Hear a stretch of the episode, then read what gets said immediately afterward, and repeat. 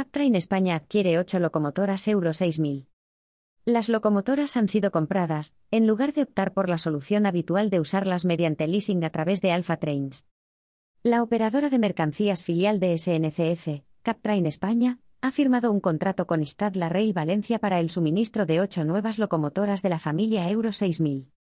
La adquisición, subvencionada parcialmente con 15 millones procedentes del Programa de Apoyo al Transporte Sostenible y Digital del Gobierno de España, parte del PRTR, permitirá ampliar el parque móvil de esta exitosa familia de locomotoras a un total de 24 unidades de aquí al año 2025.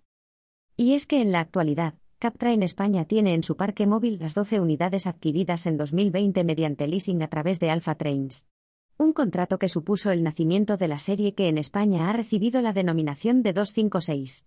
Además, en los próximos meses van a entrar en servicio otras cuatro locomotoras también adquiridas mediante alquiler como parte de este primer contrato, que contempla la ampliación hasta alcanzar las 21 locomotoras. Las nuevas Euro 6000 de Captrain se van a destinar tanto a tráficos nacionales como internacionales hacia Francia y Portugal.